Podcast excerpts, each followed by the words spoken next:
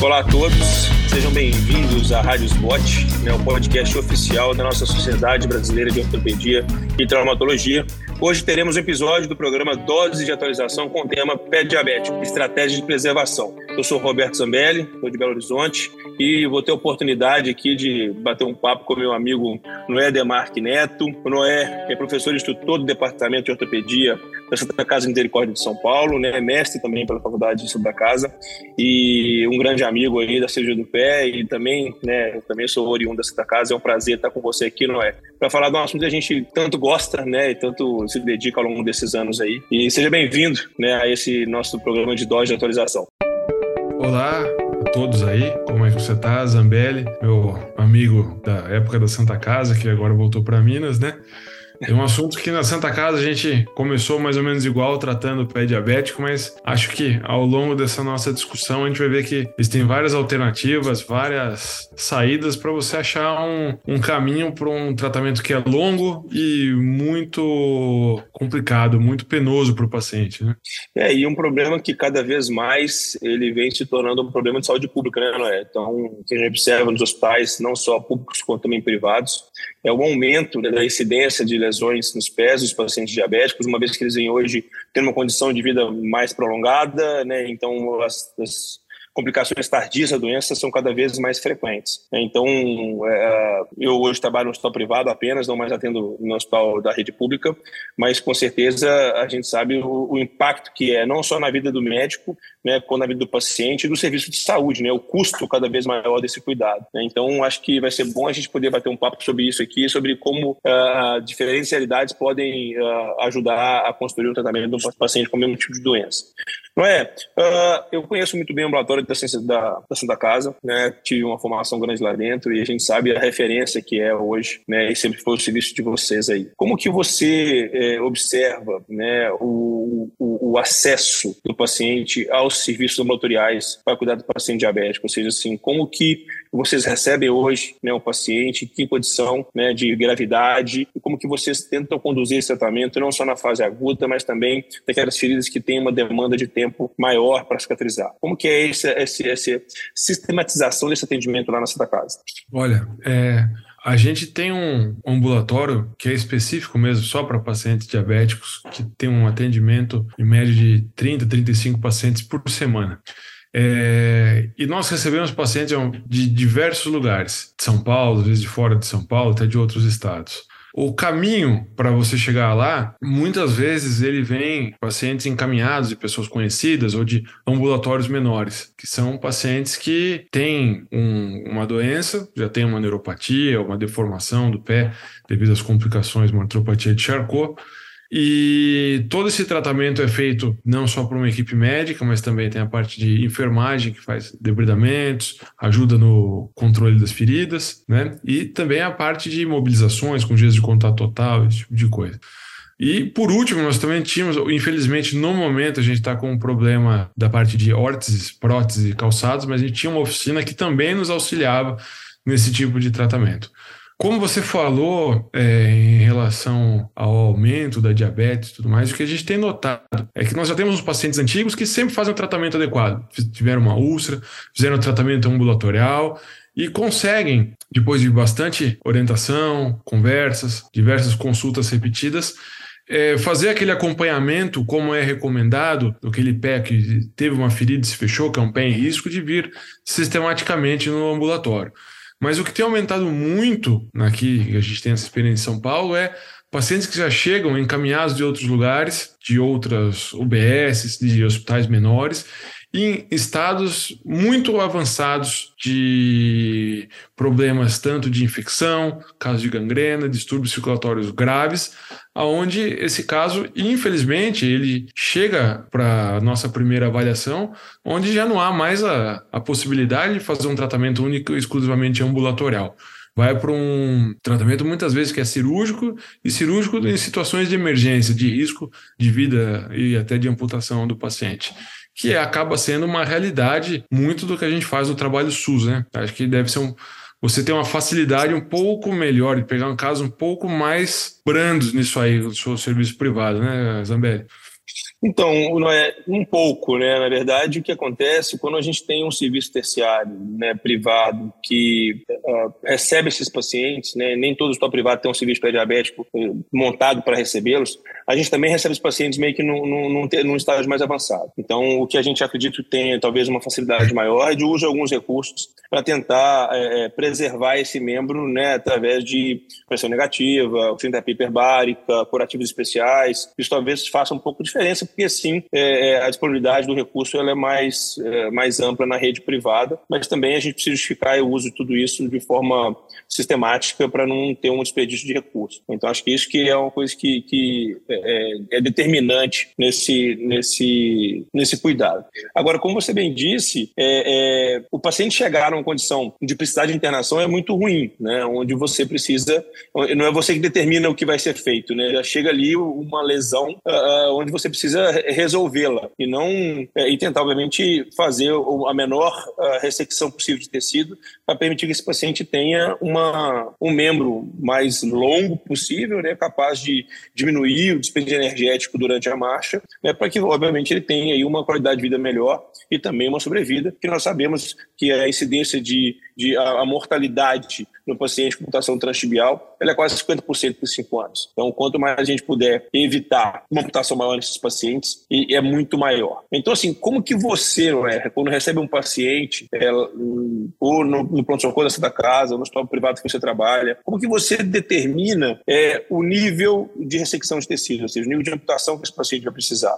Você usa é, algum tipo de, de, de estratégia baseada em exames de laboratório, baseado numa interface vascular, ou, ou com o pessoal da, da microcirurgia ou da infectologia, ou seja, o tipo de bactéria muda alguma coisa, ou é o estado do tecido, como que você hoje determina isso? Acho que isso é uma informação interessante, né? As pessoas que às vezes têm casos, poucos casos ao ano, para poder de decidir esse, essa intervenção, eles não tenham aí muito substrato para poder tomar decisão e uma pessoa com experiência igual a sua pode contribuir muito nisso. Inicialmente, num, num caso que chega assim para uma primeira avaliação, pensando numa complexidade já mais avançada, a gente precisa inicialmente ver a condição geral clínica do paciente, ver a questão de exames laboratoriais, é, alterações da parte dos leucócitos, provas inflamatórias, e principalmente um sinal que a coisa não está indo bem é a perda total do controle glicêmico. Então, paciente que tem uma glicemia super elevada, mesmo tentando fazer o uso de insulina, ela não regride, que mostra que o estado geral do paciente não vai bem. Né? É, além disso, a gente sistematicamente pede a, uma avaliação em conjunto com a equipe de cirurgia vascular. Muitas vezes vem, faz a avaliação clínica deles, levam aqueles ultrassom portátil para pelo menos fazer uma avaliação sumária para ver a questão do pulso, como é que está o paciente. Fazemos o Doppler também dos membros. Seria a avaliação mínima vascular para a gente ter uma ideia do que pode ser feito, né?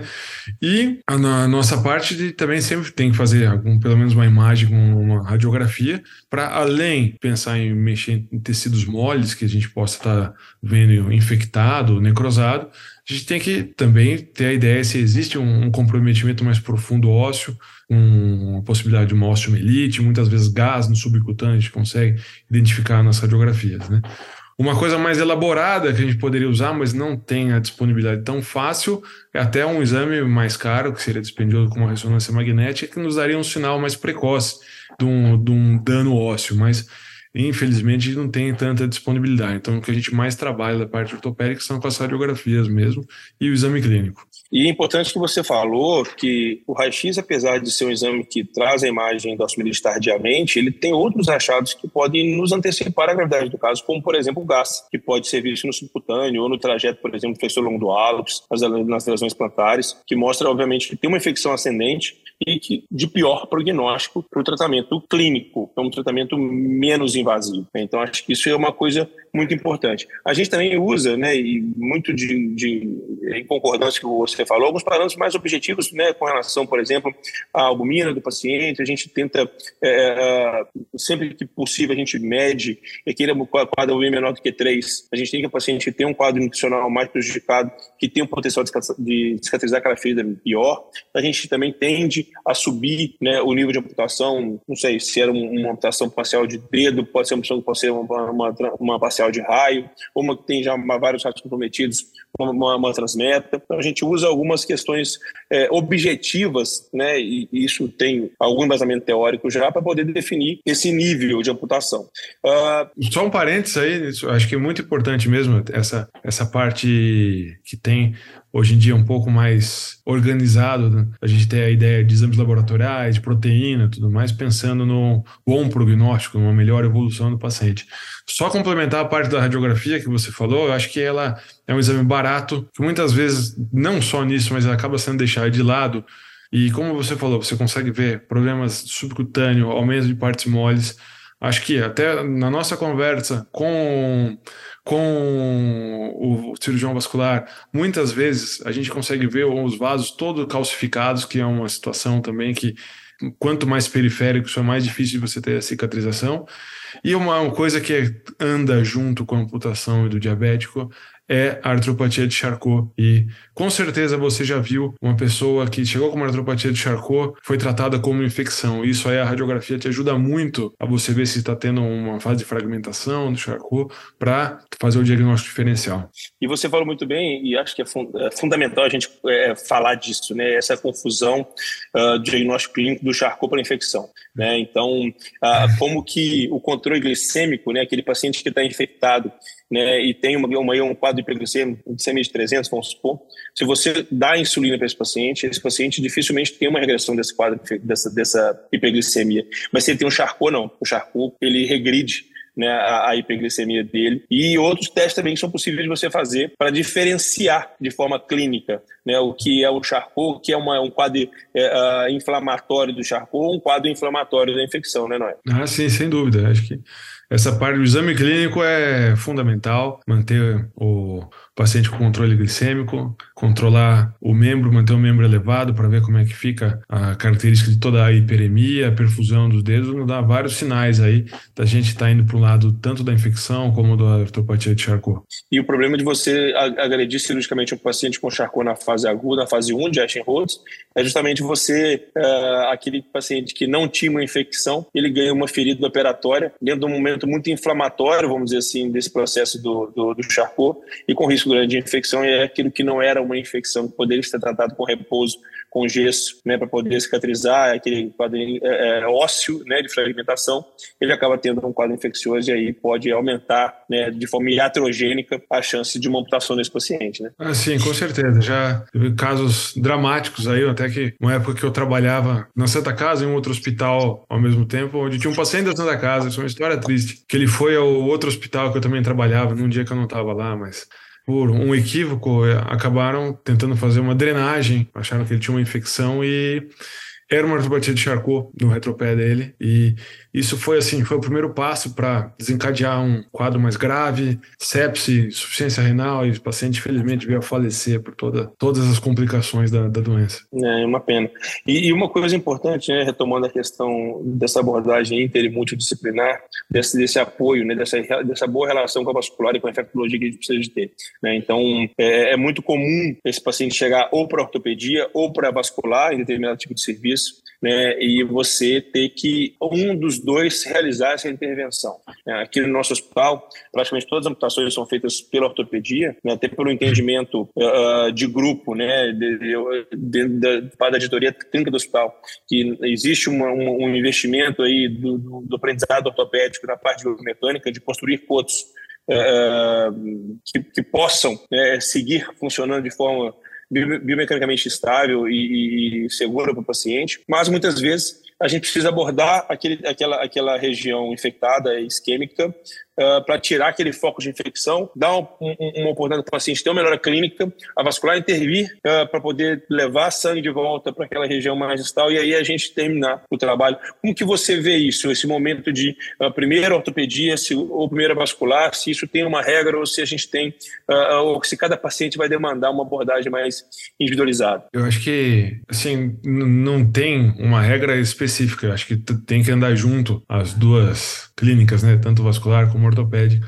e alguém tem que, na verdade, sempre tomar a frente para ter mais atitude e ir fazendo algumas atividades, mas os dois têm que andar juntos. É, é o que a gente vê muitas vezes assim. É exatamente o que você falou. É, a vascular, num primeiro momento, que está na vigência de uma infecção, um caso grave, ou uma necrose, uma, aquela infecção tanto seca como úmida, que você precisa debelar o processo infeccioso de uma maneira mais rápida. E o vascular, muitas vezes, ele acaba é, falando que, por ser uma questão periférica, não tem tanto problema, que a parte dos pulsos vão bem até lá. Então, é um momento que a gente da ortopedia precisa atuar mais, às vezes removendo um dedo, removendo um raio, até uma questão do antepé todo, né? E a partir daí começa uma outra sequência de tratamento, não para ali. Então, eu acho que nesse segmento, às vezes você tira um momento de uma urgência que tem uma infecção em atividade, esse paciente vai necessitar de uma nova abordagem, provavelmente para ficar com um nível mais funcional, mas nesse intervalo, a participação do vascular é muito importante. Ah, o trabalho do vascular, muitas vezes, quando eles conseguem fazer aqueles procedimentos endovasculares de revascularização do membro, isso aí é já cientificamente comprovado que melhore muito o fluxo eh, distal até onde você tem amputação. Então, isso é um fator que acelera, melhora muito a cicatrização para você terminar a sua, sua amputação de uma maneira definitiva. E, e, o quanto que é importante a gente ter, você falou bem no início, né? Assim, você ter uma liderança nesse processo. Né? Esse paciente tem que ter dono. Né? O paciente ele não pode ficar ali, cada um passando, fazendo seu trabalho, sem ter uma referência, sem ter alguém que, que centralize aquele cuidado de forma a determinar as próximas etapas do cuidado. E eu tenho convicção que não tem uma, uma regra uh, mais correta de qual é o, a, aquela liderança, se é o ortopedista, se é o vascular, se é o clínico assistente é, mas é importante que tenha uma liderança. A gente observa que aqueles pacientes que uh, muitas vezes estão em instituições onde não existe uma, uma, uma boa articulação desse grupo multidisciplinar, ele acaba tendo, infelizmente, um desfecho uh, pior pela falta de uh, coordenação desse tratamento, que é como você, como a gente falou bem no início, um tratamento que é bem cansativo, é um, que para o ortopedista, para o médico que está à frente, ele precisa de uma equipe que uh, atue de forma é, organizada junto com ele. Então, aqui no hospital a gente tem, nós somos uh, três cirurgiões de pé dentro do grupo, mais um microcirurgião especialista em mão, mais uh, dois cirurgiões plásticos, mais umas nutrólogos e, e, além da equipe de enfermagem, tomoterapia que auxilia nessa, nesse cuidado, e a gente tem um hospital formador da SBOT, então a gente tem residentes que também atuam com a gente no dia a dia, que com certeza traz muito mais segurança para esse cuidado. É, quando a gente pensa que esses pacientes é, eventualmente passarão por uma, algum tipo de amputação, né, é? Quase uh, mais de 60% das amputações não traumáticas nos Estados Unidos hoje são decorrentes do diabetes. A gente tem é, é algumas formas de se fazer. Né, não só as amputações espaciais de dedos, artelhos, raios, antepé, é, Chopar, Saime, é, Transfemo, né? Então, assim, para quem está ouvindo a gente hoje, e, de novo, não é uma pessoa que está envolvida nesse cuidado no dia a dia, que faz aí três, quatro intervenções por semana, é, você teria algumas dicas, né, para facilitar, auxiliar o nosso colega ortopedista da SBOT a definir como fazer isso, definir a melhor estratégia de tratamento, quer seja uma mutação em, em mais de um tempo, como que você hoje é, é, é, lida com isso como que você opta por definir essa estratégia de amputação? Então, a, a questão da amputação, é, a gente tem que definir qual é o motivo que está levando primeiro esse paciente à amputação. Seria uma infecção grave, uma infecção que está com saída de secreção, com pus, que precisa ser feita de uma maneira de urgência ou muitas vezes a gente precisa fazer uma amputação com, de um paciente que tem uma úlcera recidivante que não fecha, mas está um quadro mais estável, né? Tem um dedo que tem uma calosidade muito grande, que fica machucando no calçado e você trata, trata, mas o dedo está com uma deformidade grande também necessita de uma amputação. É, a ideia, quando você não tem uma gravidade infecciosa, uma infecção tão grande seria fazer uma amputação do menor nível possível, mantendo o máximo de comprimento do pé e, se possível, que você consiga fechar em tempo único. Isso seria, acho que, a condição ideal, que é bem raro de acontecer. a partir daí, quando você tem a vigência de uma infecção, que você tem um quadro que até a parte sistêmica do paciente pode correr risco, a sua amputação muitas vezes ela é um, um, um, primeira intervenção é, uma, é um ato higiênico, não é um ato definitivo, né? Então, o que seria interessante é se você, sempre quem fez a primeira cirurgia, fosse fazer a sequência delas. Para você planejar o que, que você vai fazer. Você tem que tentar antever o que vai acontecer. Né? Então, assim, muitas vezes a gente vê alguns casos que é feito, por exemplo, uma infecção do antepé, é feita a ressecção de todo o antepé, na articulação lisfranca, o transmetatarsal, e é cortado tudo no mesmo nível. Os metatarsos, subcutâneo, a pele, como se tivesse uma, uma amputação em guilhotina. A partir daí, que toda amputação em guilhotina que você faz numa urgência, você já perdeu esse nível. Você vai ter, na melhor das hipóteses, o nível mais próximo dela, porque senão você não teria é, condições de pele para fechar, certo? Obviamente, o objetivo da amputação é remover todo o tecido que não está bom, todo o tecido que tem pus, todo o tecido que está necrótico, todo o osso que tem osteomielite, que está envolvido nisso aí. Depois que você remove isso, você tem que pensar em ver o que, que você consegue deixar, pelo menos de pele e subcutâneo, um pouco de sobra, para você antever, um, planejar talvez uma segunda ou terceira abordagem que você consiga fechar e tentar deixar um coto mais funcional. Né? Acho que a, a grande ideia disso é pensar não só naquele momento da amputação, pensar que você vai fazer isso e alguma coisa à frente. Essa acho que é, é o grande recado que a gente tem. E o James Brodsky, né, que talvez seja um dos, um dos cirurgiões que mais uh, publicou né, sobre pé diabético ao longo dos últimos 20 anos, né, ele fala muito isso, que se você está revisando pouco as suas amputações, é porque você amputou alto demais. então, exatamente. Então, assim, é, a, a, esse fechamento no primeiro momento só vai acontecer com sucesso se você, de fato, ressecar num nível muito alto, de forma a garantir que você não tenha mais tecido contaminado, infectado naquela região. E, óbvio, que a gente tenta ao máximo preservar então, esse, o, o tratamento estadiado, para mim, ele faz cada vez mais sentido. Mas, claro, você precisa ter recursos, você precisa ter ferramentas para poder conduzir esse tratamento. Então, hoje, eu, felizmente, tenho muita oportunidade de usar terapia de pressão negativa nos nossos pacientes. Né? Então, é uma terapia que, para mim, faz muito sentido nesse momento, onde você resseca o mínimo possível e, sem dúvida nenhuma, ressecando todo o tecido necrótico, debridando o máximo que você puder, tirando, né, higienizando, irrigando, né, drenando da secreção purulenta. Mas a gente sabe que mesmo assim, num futuro curto aí, no second look aí, 48, 72 horas depois, haverá alguma progressão local dessa, dessa, dessa necrose, até que a gente consiga, de fato, delimitar essa, essa, esse processo necrótico e começar, sim, a ter um processo de produção de tecido de granulação mais adequado. Então, como é, no nosso tempo né, de, de estágio, deixava a ferida aberta com vaselina sólida na ferida, né? Então, são coisas que mantêm um ambiente úmido, né? E você evita, isso é um meio inerte, que ele não deixa que acumule secreção naquela região, então que faz muito sentido também, mas felizmente a gente houve uma evolução muito interessante nesses métodos hoje em dia para que a gente possa usar. Você, você é, é, usa né, de rotina algum outro método adjuvante não é, né, nesse cuidado dos pacientes entre é, esse momento da, da, da, ressecção de tecido necrótico infectado até o fechamento final da ferida? Você tem oportunidade de algum tipo, de algum outro tipo de adjuvante? Qual é a experiência de vocês aí hoje? Olha, a minha experiência pessoal, como você falou aí da, da pressão, da terapia hiperbárica, né? Eu já tive fora no hospital privado, isso aí, que até foi por recomendação de um vascular que estava conduzindo o caso, que me chamou para ajudá-lo. E ele já entrou com a oxigenoterapia hiperbárica logo na sequência do primeiro ato e foi, assim, aparentemente uma coisa que ajudou bastante na, na melhora e manter um, uma amputação bem menor do que se parecia que ia terminar o, o caso.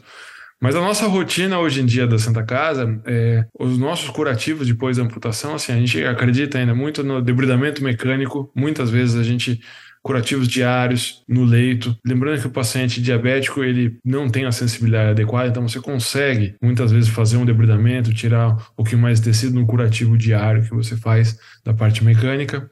Mas o que nós usamos mais, nós não temos disponibilidade de oxigenoterapia hiperbárica que a gente usa com uma certa frequência nos, nas lesões mais profundas e extensas seria a, a montagem de pressão negativa, né, dos curativos a vácuo.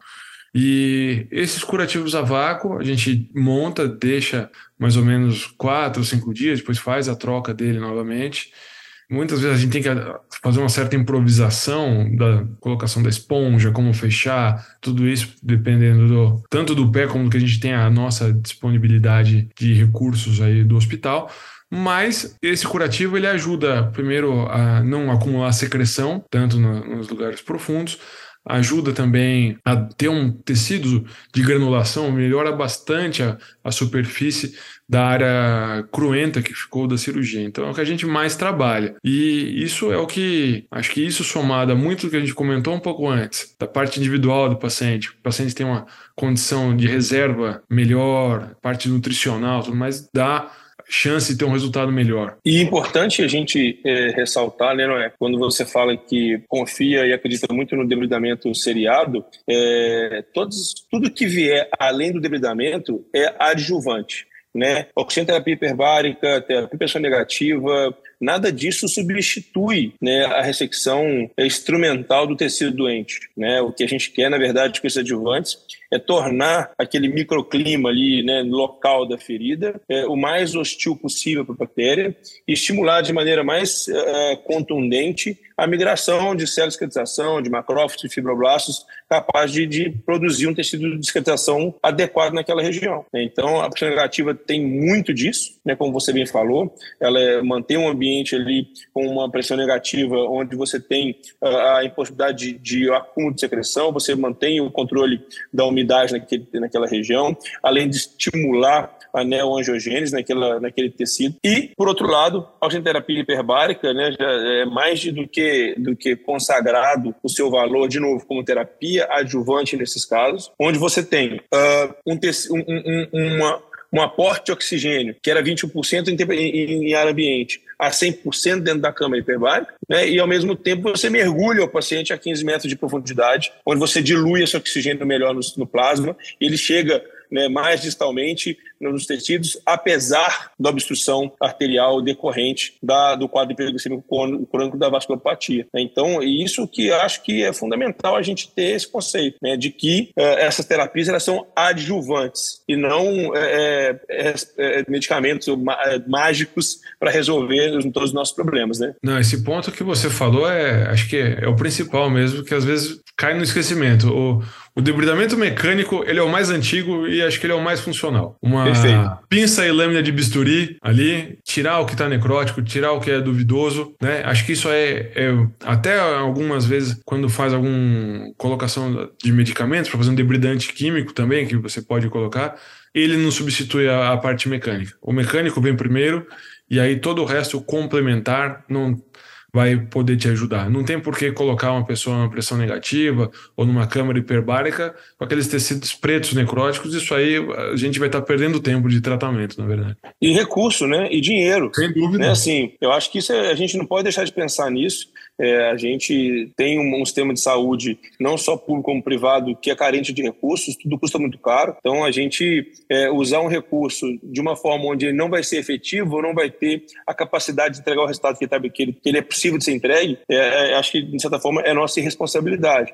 Então, ser agressivo no debridamento, ressecar o tecido necrótico sempre necessário, mesmo que isso, infelizmente, venha a, a, a, a culminar com uma, uma ressecção parcial de um membro, mas que sabidamente vai interferir de forma positiva no resultado daquele paciente, eu acho que isso é fundamental e é papel nosso nesse processo. Da mesma forma como escolher um antibiótico adequado. Né? Não, não, existe uma receita de bolo que todo mundo que tem uma infecção uh, num pé diabético, ele vai usar o uh, ampicilina com subactam ou cipriclinda, né? como a gente vê aí em diversos serviços né, que não estão uh, habituados a receber os pacientes uh, diabéticos. A gente sabe que o paciente diabético hoje é um paciente que é policolonizado, né, já fez diversos ciclos de, de tratamento de antibiótico terapia uh, para aquela ferida. Então ele chega com uma, uma, uma ferida colonizada e com uma resistência é, personalizada, vamos dizer assim.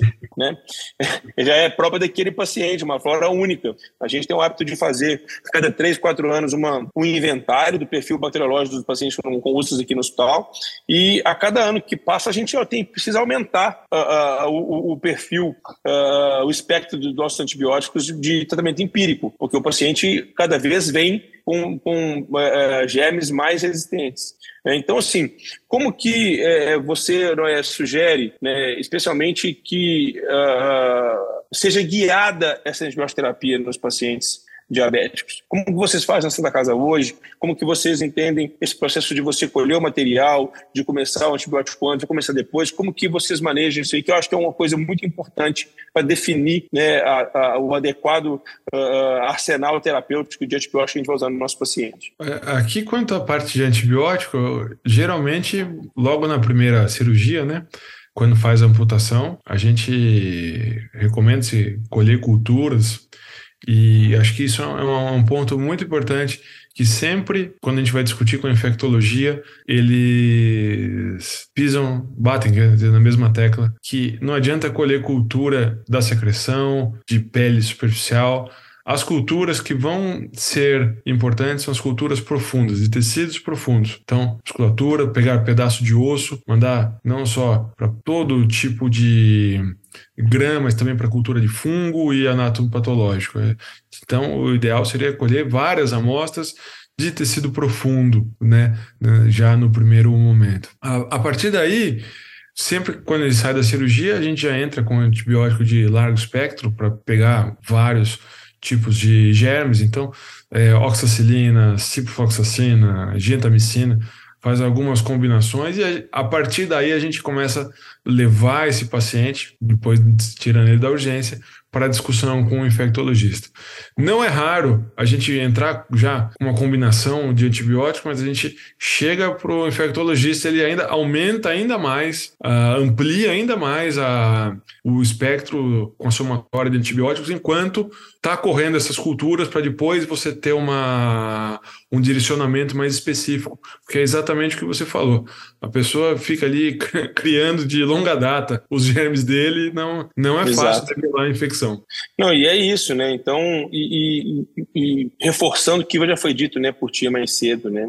É, não ter preguiça de reabordar esse paciente nas primeiras 48 horas 72 horas, né? Porque essa, esse novo debilitamento, essa nova remoção de tecido necrótico, a gente vai tornando o ambiente cada vez mais hostil, menos favorável ao crescimento bacteriano. Né? E aí a gente oferece uma condição melhor para esse antibiótico atuar. E muitas vezes o antibiótico ele é, de, é, é, é por muito tempo. Né? Isso vem mudando. É, cada, é, a medicina ela é em ondas. Né? Então a gente teve épocas onde eram, eram seis semanas de antibiótico, teve épocas que eram três meses de antibiótico. A gente está voltando para uma época de seis semanas de antibiótico. Então isso vai oscilando, mas ciente de que o controle local ele é tão efetivo e mais necessário até do que uma manutenção de antibiótico por muito tempo. Eu acho que Eu isso que é aí, como você falou do antibiótico, a gente tem um problema que os pacientes ficam internados com internações prolongadas, muito prolongadas aqui, para completar muitas vezes a parte de antibiótico-terapia. Não sei se você tem experiência com a, a parte quando o paciente tem uma condição um pouco melhor para ter a disponibilidade domiciliar ou um day clinic de antibiótico, para pelo menos diminuir a internação dele hospitalar, porque inclusive no hospital ele está sujeito a ter novas infecções né, e outros germes também. Não sei se você tem experiência nisso. A gente tem alguma experiência interessante nisso, né? A gente, é, como é um serviço que já vem há quase 15 anos atuando nessa área aqui na, na, na BH, a gente tem uma relação muito próxima, inclusive com as operadoras de saúde. Então a gente consegue, inclusive, hoje deshospitalizar o paciente entre as trocas de VAR. Então o paciente ele vai para casa, se está usando terapia venosa com home care dedicado, porque é mais seguro, acaba sendo mais barato para a fonte pagadora deixar esse paciente em casa durante 4, 5 dias, ele volta para trocar a terapia negativa e volta para casa e tem retornos uh, periódicos com a gente no ambulatório. A gente já, já conseguiu, para alguns pacientes, fazer a troca ambulatorial desses, desses, desses dispositivos e, obviamente, a gente tenta ao máximo uh, evoluir a antibioterapia para a medicação oral, porque, obviamente, facilita muito esse cuidado desse paciente, mesmo que tenha que ser um pouco mais prolongado. É, é, é, é para mim, é mandatório buscar deshospitalizar esse paciente o mais rápido possível, né? porque a gente sabe que isso melhor, o paciente em casa ele alimenta melhor, né? ele tem uh, o suporte da família mais adequado, as pessoas que gostam dele, que ele gosta estão próximos a ele. Isso são fatores que são é, fundamentais para uma boa condução de um tratamento e para ter sucesso. Né? A família, a participação da família, não só na parte de, de cuidado, mas na parte educacional, da, no dia a dia, né? quando você está é, é, já com a ferida cicatrizada, buscando né, a, evitar novas, novas úlceras, novos quadros infecciosos é fundamental. E para a gente finalizar aqui, uma vez que esse paciente não é, já teve, já foi amputado, felizmente a gente conseguiu a amputação aí o mais distal possível, né, com muito empenho de todos os atores desse processo, não só os médicos, mas como eu disse, os enfermeiros, eh, a família, né, os fisioterapeutas, né, os ortestistas que fazem os calçados e as, as palmilhas, o que for.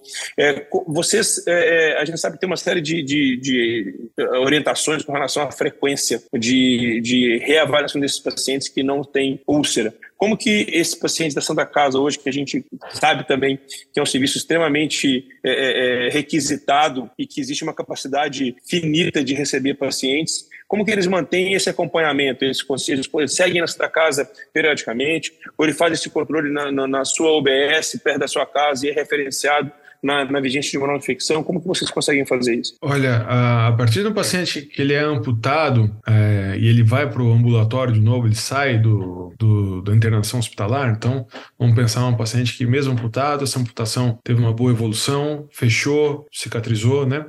nós temos um segmento bem de perto para até tirar os pontos, até ele ter a possibilidade de voltar para o uso de um calçado, que isso é muito importante. Então, assim, a gente tenta encaminhá-lo junto do serviço social para fazer muitas vezes uma palmilha com preenchimento, um novo calçado, que o pé dele acabou mudando do que era, então um novo calçado para pé neuropático. Isso aí no, no começo é muito importante. Então, ele tem que vir quase que no começo semanalmente, vai ampliando para quinzenalmente, até uma parte mensal.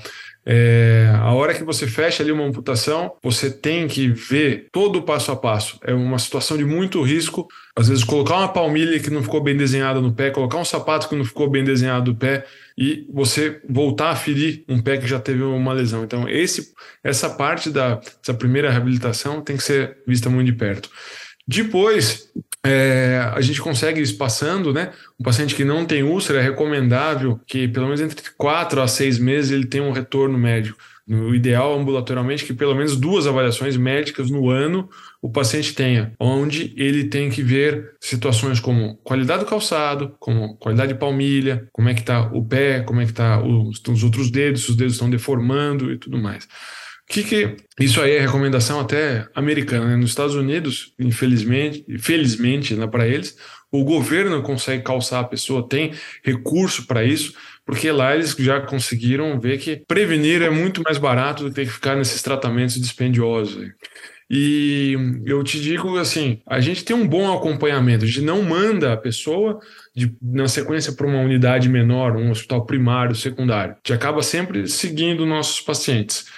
E a gente, o que mais vê ao longo do tempo, vai passando seis meses, um ano que ele teve uma amputação, é principalmente que a força do tendão de Aquiles da pessoa começa a levar a uma deformidade equina do pé.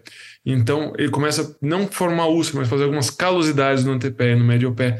E a gente muitas vezes tem que fazer um tratamento mais focado nisso. Não sei se você também tem essa impressão aí no, no pós-operatório, Zumbi. E essas deformidades, elas são inerentes né, ao, diabetes longo prazo, por, por, todo aquele processo que a gente sabe da glicolização do colágeno, que vai restringindo aí o movimento articular, que vai trazendo os comportamentos uh, articulares, gerando as deformidades, que são, dentro daquele tripé né, de deformidade, pressão e neuropatia, as principais causas né, da, da ocorrência de úlceras. Né? Então, é, é, e outra coisa importante, lembrar que o que uh, vai levar, inclusive, a aumentar essa frequência de, de encontros é também a condição clínica do paciente. Esses pacientes com doença renal crônica grave, pacientes em diálise, eles precisam de fato de serviço com frequência até maior do que duas ou três vezes por ano, uma vez que são pacientes muito mais vulneráveis né, é, para ter essas, essas lesões. E, obviamente, que uma infecção, uma osteomielite no paciente é muito mais grave e muitas vezes capaz de, é, infelizmente, levar esse paciente a óbito. Né? Ah, sim. E não só visto de uma maneira multidisciplinar, né? Uma lembrança que tem que ter é que ele, geralmente, esse paciente ele tem um outro pé também, que às vezes entra em segundo plano. Exatamente. e não é. Incomum você fazer uma amputação, fica de olho de olho no pé, e de repente o outro lado começa a formar uma ferida e tudo mais, porque ele estava andando com um pé só, é o pé que mais tinha carga e força mais, né? Ah, com certeza.